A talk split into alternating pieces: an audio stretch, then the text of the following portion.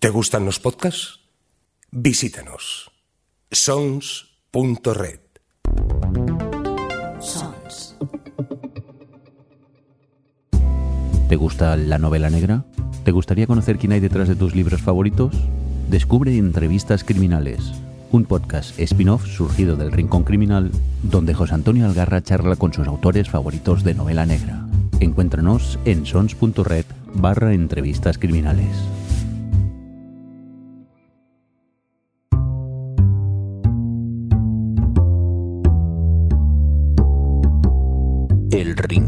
Criminal con José Antonio Algarra.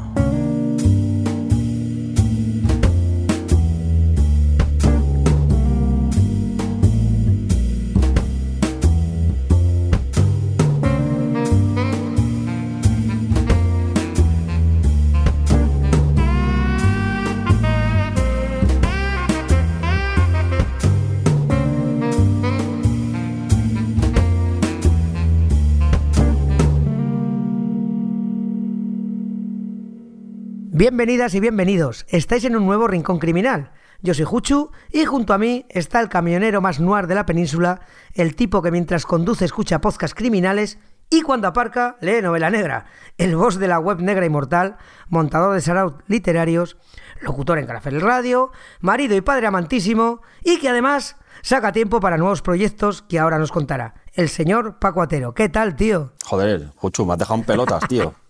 ¿Qué te parece? ¿Qué te parece la presentación? Me parece, estaba escribiendo, estabas tú contando el rollo este y estaba escribiéndolo para mi epitafio, tío. Hombre, que menos, tío, si es que yo no sé dónde sacas el tiempo, la vida, todo. Nada, hombre, aquí estamos, tío, a echarle un rinconcito bueno. Pues bueno, a ver, mira, vamos a empezar, vamos a empezar serio, como si fuéramos personas serias.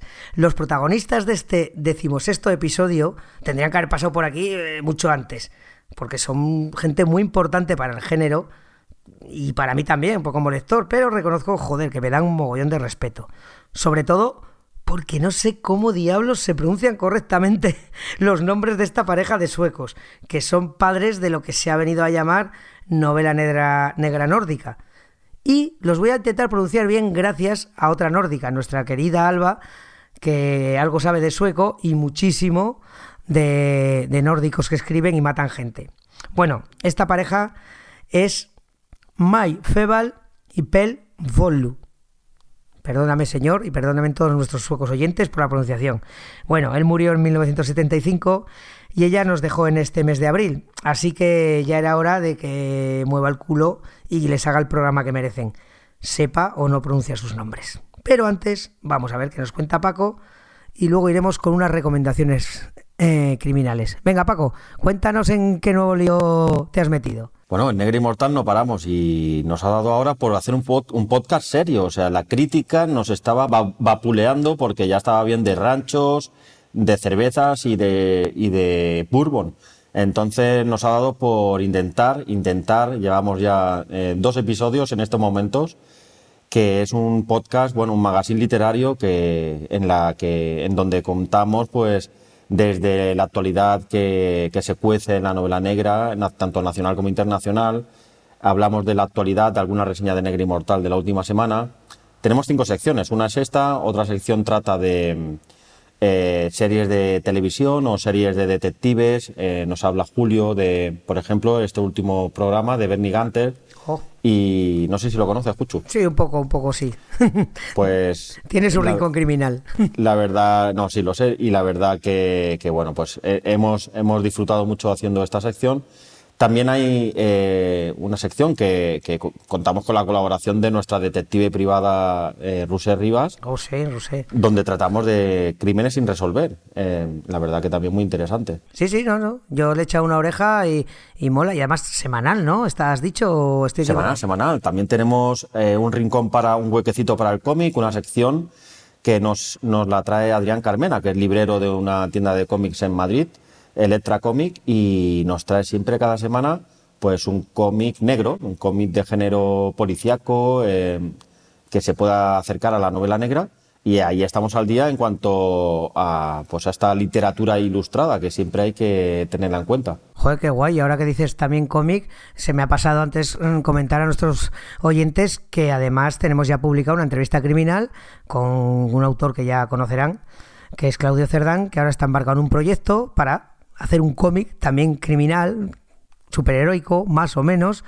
Y bueno, que escuchen la entrevista, ya saben que está aquí en Sons. Y el podcast dejaremos el enlace también en las notas del programa para que le echen un ojo. Claro que sí, y oye, y hay, que, hay que hacer cosas, mm, Juchu, o sea, hay que ponerse las pilas. Sí que es cierto que semanalmente es un trabajo porque, bueno, cada uno está en su, en su casa y esto hay que disfrazarlo para que, para que suene lo mejor posible y en esas estamos. Así que para todo el mundo que le guste el podcast y escuchar como este o cualquier otro, pues nada, que, le dé hecho una oreja, como tú dices, y seguro que, le gustará. Está muy guay. Si de algo sirve mi recomendación como oyente de podcast, merece la pena porque es muy variadito y se pasa rápido, rápido. Como rápido se van a pasar nuestras recomendaciones porque esta vez hemos decidido que vamos a hacer ya la recomendación en plan relámpago. Zas, zas, zas os dejaremos los enlaces a las reseñas, la que la tenga en las notas del programa y así no nos hacemos pesados. O sea que vamos a empezar con unas recomendaciones de lo que hemos leído desde la última vez que hablamos.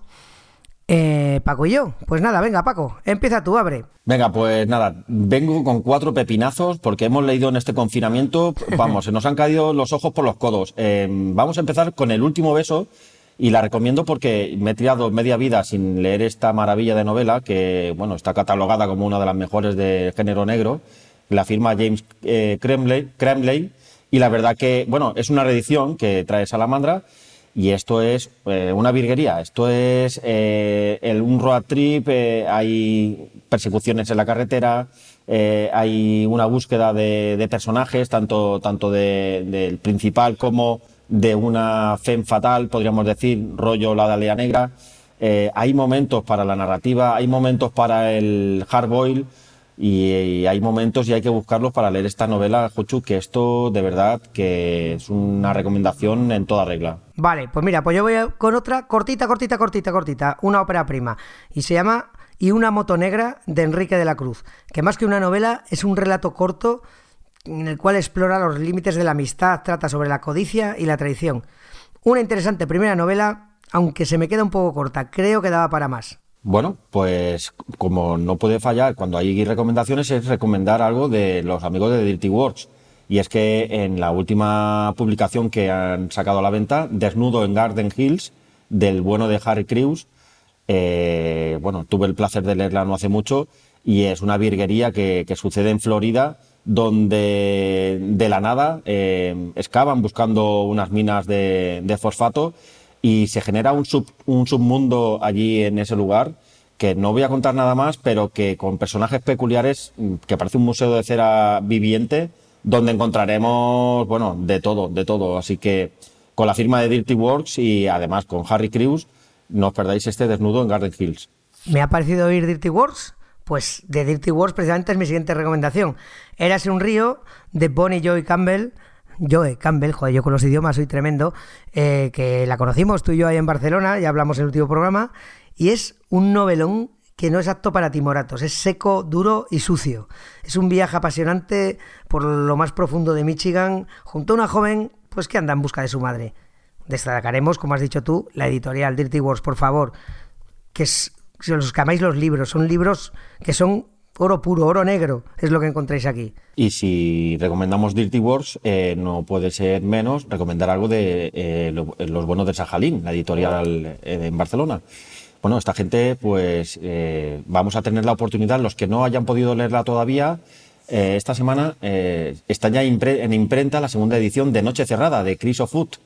Este hombre llevó, llevaba 20 años sin escribir nada y ha sacado este esta pedazo de novela que transcurre en Kentucky, otra novela sureña, donde se junta bueno, el rural noir con personajes con, con, pasado presente o pasado cercano en la guerra. Bueno, dantesca, la verdad que, que recomiendo encarecidamente, es un noir sureño en los Estados Unidos y bueno, pues ahí está esa, esa obra en Sajalín. Pues yo voy ahora con algo nacional, con Cava dos Fosas de Félix García Hernán. Es una historia que mm, transcurre en dos líneas temporales y trata sobre una venganza y hace un interesante repaso a nuestra historia más o menos reciente. Muy, muy recomendable. Bueno, yo no me voy a ir del sur de los Estados Unidos y tengo Bull Mountain, que es la primera de, de un detective, de un policía.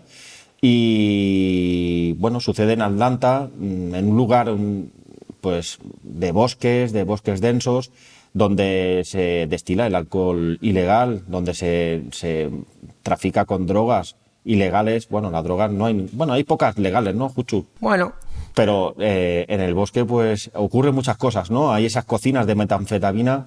em, qué buenas series nos han dado. Sí, y, y no os perdáis esta porque, ¿qué pasa eh, con Bull Mountain? Que está a punto de salir la segunda, que se llama Como Leones, eh, también, bueno, edi- edita Siruela, y, y es una recomendación, bueno, para el que le guste este asunto del noir en, este lugar de los Estados Unidos, eh, con, esta, con esta escena, mm, la recomiendo encarecidamente. Pues yo vuelvo a España. Y con otra novela cortita, cortita, pero muy recomendable. Humo de Adrián Ma- Magro de la Torre. Esta recomendación se la debo a nuestra amiga y compañera Marta, que, que nos, la, nos la hizo llegar y de verdad es una novela corta que se lee en un suspiro, pero que te deja noqueado.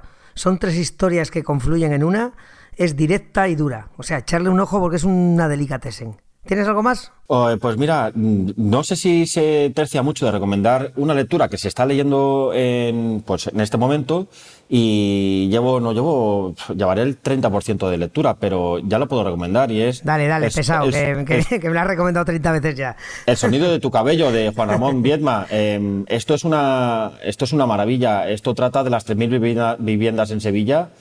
Vamos, o sea, lo que ocurre allí, mm, conocemos Madrid por la parte de Canillejas, conocemos Barcelona por el Raval y en Sevilla las 3.000 viviendas, bueno, aquello, aquello es una ciudad, un barrio sin ley y Juan Ramón Viedma mm, construye una novela eh, en tercera persona, pero que se enfoca en tres personajes, que ninguno de ellos es más, más protagonista que otro, que es increíble. O sea, la recomiendo sin haber llegado ni a la mitad. Ahí queda eso.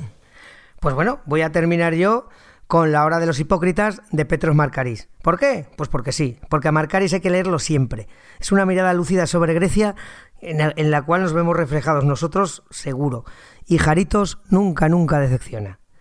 Y nada, Paco, hasta aquí hemos llegado con las recomendaciones. Espero que esta, esta recomendación en plan metralleta le guste a nuestros escuchantes. Eh, Esto es un problema, Cucho, porque claro, ahora el quien, he- quien haya tenido la idea de apuntar, esto lo va a tener que echar para atrás al no, rewind. No, no, no, no, no, no tiene ningún problema porque en las notas del programa Bien. irán todas las, las recomendaciones, las que estén reseñadas en Negra Inmortal irán con su correspondiente enlace y las que no, pues eh, tendrán el nombre pues para, para saber y buscar más sobre ellas. Y nada, Paco, tío, que, que veremos a ver en qué líos nuevos andas metido la próxima vez que grabemos juntos, a ver si antes de vacaciones. Se está cociendo, se está cociendo más Ya. asuntos, ¿eh? Oye, pero, y pero, deci- muchacho, ¿tú cuando duermes? Decirte que el podcast es Podcast Noir, ¿eh? que no hemos Sí. dicho el nombre del podcast. Ah, no, Eh, vale. Si lo queréis buscar en iTunes, en Evox, en Spotify, en negrainmortal.com, ahí lo tenéis. Y en las notas del programa, como ya he dicho antes, también tendréis el enlace. Y nada, tío, pues que, que nos vamos y ya veremos si antes de las vacaciones de verano no nos volvemos a ver o será ya después, quién sabe. Ahora os dejo aquí con Tamara León y Rey Jaén, pero enseguida vuelvo. Paco, chao. Hasta luego.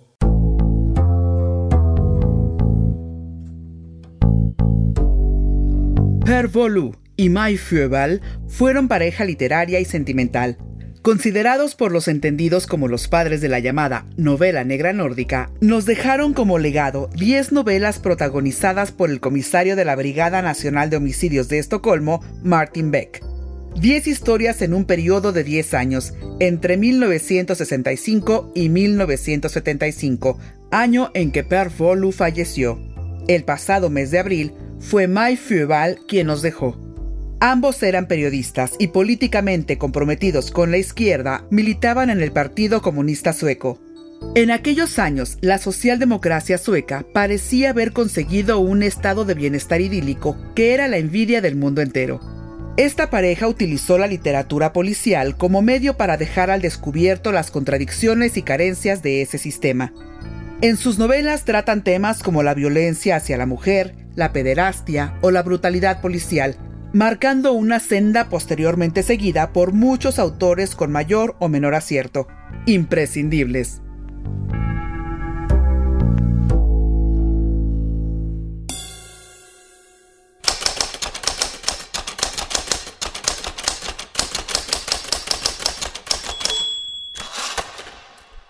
Estaba desnuda y no llevaba joyas. La piel del pecho y bajo vientre era más clara, como si hubiera tomado el sol en bikini. Tenía las caderas anchas y los muslos fuertes, el vello púbico negro, mojado y tupido, pechos pequeños y flácidos, pezones grandes y oscuros. Un rasguño rojizo le recorría la cintura hasta la cadera. Por lo demás, una piel lisa y sin manchas ni cicatrices, pies y manos pequeños y uñas sin pintar. Con la cara hinchada, resultaba difícil decir cómo habría sido su verdadero aspecto. Tenía cejas oscuras y marcadas, y la boca parecía ancha. Su media melena negra se le pegaba a la cabeza. Sobre el cuello le caía un mechón.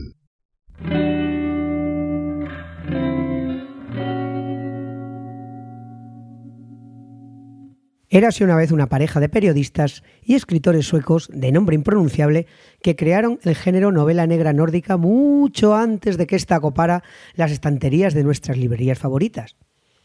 Estos son los buenos, los mejores, los pata negra del género, pero casi nadie les hacía caso. No eran conocidos, bueno, al menos entre el público más generalista, entre los cuales me cuento, y claro, eso era algo lamentable. Esto podría ser el comienzo de un cuento triste, pero nada más lejos de la realidad, porque las cosas buenas, las que merecen la pena, no suelen venderlas en los teletiendas o, o copan todas las primeras estanterías de los supermercados o aeropuertos. Dicho esto, reconozco que estos no fueron mis primeros suecos, y si no es, una vez más, por Paco Camarasa, no los hubiese conocido. Además, mucho de lo que sé sobre ellos, y os contaré, eh, lo he sacado de su magnífico libro Sangre en los estantes, el cual no me canso de recomendaros encarecidamente, ni me cansaré. Vale. Eh, que llevo un rato y no os he dicho de quién os hablo, pero es que tela con los nombrecicos, ¿eh? si tengo algún oyente sueco, le pido mil disculpas. No tengo ni puñetera idea de cómo pronunciar sus nombres completos. Bueno, un poco sí, gracias a una ayuda. Eh, pero bueno, así que lo haré de una vez y después iré lo fácil. Creo que será mejor para todos. Los iré citando por sus nombres de pila y arreglado. Diez novelas, diez joyas del género es el legado que May Feval y Pel Volu nos dejaron. Muchos otros autores nórdicos pues llegaron después. El más destacado, en mi opinión, es Henning Mankell, a quien dedicaré pues un rincón criminal más pronto que tarde. De hecho, Mankell fue mi primer sueco. Para cuando descubrí a esta pareja, pues ya había devorado gran parte de la serie dedicada a Kurt que es una de mis sagas favoritas y que está claramente inspirada en la protagonizada por Martin Beck, dicho sea de paso. A Mankel no le duelen prendas en reconocerlo y es uno de los que firman el prólogo de la serie que reeditó de una manera estupendísima RBA hace unos años. Otros destacados autores también prologan otras de las novelas, gente de la talla de Michael Connelly, Denzel Hahn o Walmart Dermick, por ejemplo. Pero bueno, vamos al turno. ¿Quiénes son esos suecos de los que todo aficionado al género habla y pone como referencia? May nació en Estocolmo en 1935. Estudió periodismo, artes gráficas y ya con 19 años hacía traducciones de libros en inglés. De hecho, es una reconocidísima traductora en su país de varios idiomas, del, bueno, del sueco a varios otros idiomas y además trabajó como reportera y directora de arte en diversas publicaciones hasta que en 1961 entró en una revista llamada Idum y allí conoció a Pell. Pell nació en Lund en 1926. Eh, graduado en periodismo, trabajó también en diversas publicaciones mm, llevando las crónicas de sucesos y sociedad. Falleció en 1975 sin ver publicada la última novela de la saga, Los terroristas, y además sin ver cumplido uno de sus mayores deseos, que era contemplar la muerte de The Bastard, el bastardo, que es como él llamaba al último dictador fascista que quedaba en Europa. Sí, efectivamente, Franco. Este palmó unos meses después que él. En fin. Pelfolú escribió varios artículos sobre España y sobre su situación política, denunciando la dictadura franquista e incluso escribió una novela, El camión, que transcurría en España. De hecho, estuvo alguna vez por aquí durante los años 50 hasta que la Benemérita lo puso en la frontera sugiriéndole que cerrara por fuera y que no volviera. Supongo que no eran fans de sus artículos. Qué cosas, ¿no? May eh, nos dejó recientemente también, en abril de este año, 2020, y tras la muerte de su pareja continuó su labor como traductora y profesora. Y ya apenas publicó un par de novelas coescritas con otros autores, que la verdad no sé si están localizadas en nuestro idioma. Como hemos comentado antes, ambos eran militantes de izquierdas y marxistas, aunque Meifebol confesaba que abandonó el partido y la militancia a finales de los 60, después de la ocupación de Checoslovaquia por parte de la URSS, algo que le dolió profundamente, pero que no hizo que dejara de ser una mujer profundamente izquierdista. Esa visión crítica de la sociedad y la necesidad de transmitirla más allá de su trabajo como periodistas es lo que hizo que se plantearan la literatura como un medio para llegar a más gente. En aquella época, la novela policial rollo enigma era muy leída en Suecia. Pero claro, esas historias policiales eh, son meros entretenimientos que no servían para el propósito de nuestros protagonistas. No insistiré en lo aburrida y vacía que me parecen esas novelas. Que sí, que soy muy pesado, pero es que son muy sin sustancias. Oye, ¿qué vamos a hacer? Lo siento. ahora en serio. Ellos necesitaban desmontar la falsa imagen bucólica de Suecia su hipocresía, su absurda burocracia y cómo el socialismo había pactado con el capitalismo, empujando al país hacia el neoliberalismo, siendo este el origen de una gran injusticia y desigualdad, que al final es la semilla de gran parte de los crímenes que se cometen. Estaba claro eh, que la novela negra es el vehículo ideal para ello, y se pusieron manos a la obra. En 1965 se publica Roseanne, la primera de la serie, y ya nada fue lo mismo en el mundo de las letras criminales ni en Suecia, ni en Europa, ni en el mundo, añadiría yo. Su obra introduce de forma magistral la crítica social y la labor policial en la novela negra, sirviendo de inspiración para muchísimos autores tanto en el norte de Europa como en el resto del mundo. Michael Connelly eh, afirmó que los descubrió de muy joven en el cine. Fue a ver San Francisco, Ciudad Desnuda, que es una peli bastante normalita, recuerdo que la busqué hace un tiempo. Y bueno, no está mal, pero sobre todo merece la pena por sus actores, el gran Walter Matthau y Bruce Dern.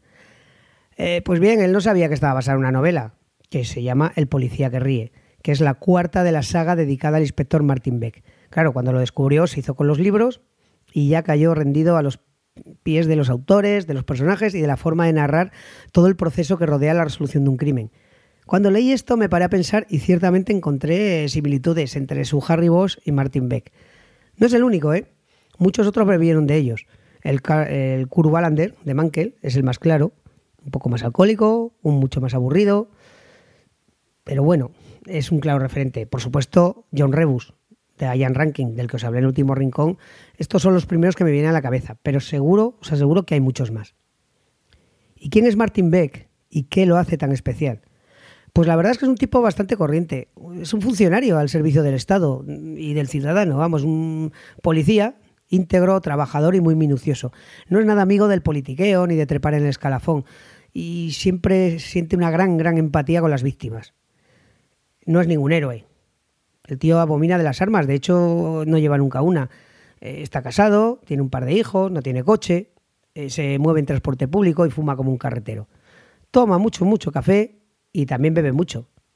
Vale, ya sé, no es una opinión muy popular, pero yo de los astemios me fío lo justo, así que a este señor le tengo gran aprecio. En sus novelas se tratan temas como la violencia sobre las mujeres, los abusos policiales, el terrorismo o la pederastia. Todo ello sin el menor asomo de sensacionalismo ni morbo. Se nota la formación periodística de ambos. Su obra es clave para comprender la deriva europea del último siglo. Me gustaría saber qué opinaban o qué escribirían ahora eh, viendo, pues yo qué sé, el auge del fascismo, eh, cómo está cayendo todo, el, se está desmoronando el estado del bienestar, eh, la inmigración, en fin, que fijaos, fijaos si son buenos y tenían buena visión, que en su última novela, los terroristas plantean una situación en la cual el primer ministro sueco es asesinado por un grupo terrorista. Pues bien, Eso fue muy criticado en su momento por sectores de la derecha sueca, pues hombre, eso era algo imposible que pasara en el paraíso sueco. Esa novela se publicó en 1975. Once años más tarde, ¿qué pasó? Efectivamente, Olof Palme fue asesinado por un tipo de extrema derecha. Bueno, eso se ha sabido hace pocos días, que la policía sueca no es tonta. Lenta sí, pero tonta justo. Eh, no son, las novelas no son de ritmo trepidante, son más bien pausadas. Ah, se ajustan al ritmo de la investigación policial, con sus puntos muertos, sus callejones sin salida, sus falsas pistas, y al igual que en la realidad, se avanza a golpe de trabajo minucioso de constancia y, ¿por qué no?, intuición y algún que otro golpe de suerte. Pero sin las trampas habituales en otro tipo de escritores más preocupados en el efectismo y el artificio que en el verdadero trabajo policial. Pese a la sobriedad del estilo, eh, no están las historias exentas de un toque de humor, un, tanto peculiar, pero que hacen a Martin Beck un tipo muy cercano. Esta recreación tan realista es uno de los principales atractivos de sus novelas. Se nota la gran labor de documentación llevada a cabo por los autores. Por mi parte, creo que está todo dicho.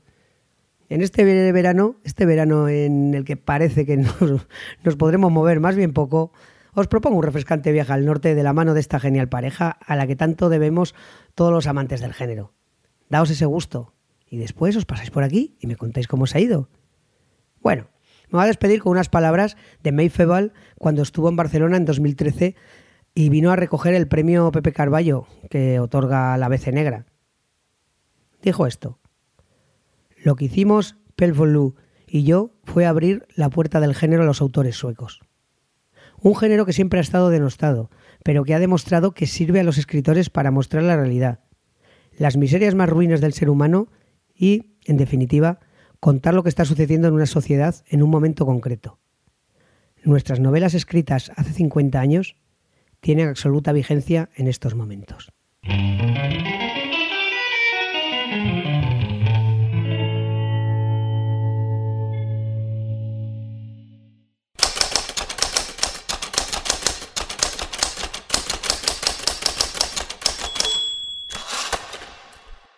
Stig Malm era su superior inmediato, pero Martin Beck no sentía el mínimo respeto por él. Su petulante coquetería y su petulante adulación hacia los grandes potentados eran características que habían dejado de fastidiar a Martin Beck. Ahora simplemente las encontraba ridículas. Sin embargo, lo que irritaba y constituía a menudo un obstáculo para su trabajo era la rigidez del tipo y su falta de autocrítica una falta de autocrítica tan amplia y devastadora como su ignorancia completa respecto a la praxis del trabajo policial. Si hubiera llegado a un cargo tan alto, se debía a su condición de trepa, a su oportunismo político y a una cierta habilidad administrativa.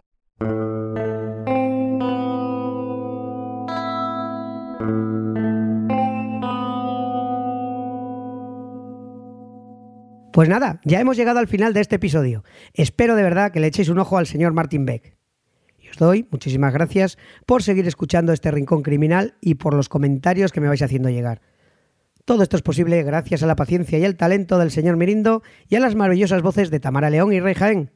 Gracias también al amigo Paco Atero de Negra Inmortal por su colaboración. Y en este episodio agradezco la asesoría en lengua sueca de mi nórdica favorita. Gracias, Alba sin ti todavía hubiesen sonado peor los nombres de nuestros protagonistas. Espero no haber cometido un crimen demasiado grave contra Suecia. Nos podéis escuchar en sons.red barra Rincón Criminal, Evox, Apple Podcast, Spotify, bla, y demás plataformas. Allí encontraréis muchos otros podcasts interesantísimos y os recuerdo que también publiqué recientemente una entrevista criminal con Claudio Cerdán, que nos presenta su nuevo proyecto comiquero. No os la perdáis, es muy interesante. El enlace a ella y a todas nuestras recomendaciones, pues lo encontraréis en la entrada al episodio. Recordad que esto es confidencial, en voz baja y muy secretito. Un abrazo y hasta pronto. Hasta aquí esta edición de El Rincón Criminal, un podcast alojado en Sons, red de podcast. Encuentra mucha más información de este episodio en nuestra página web, sons.red barra Rincón Criminal y descubre muchos más podcasts en sons.red. ¿Te gusta la novela negra? ¿Te gustaría conocer quién hay detrás de tus libros favoritos? Descubre Entrevistas Criminales, un podcast spin-off surgido del Rincón Criminal, donde José Antonio Algarra charla con sus autores favoritos de novela negra. Encuéntranos en sons.red barra entrevistas criminales.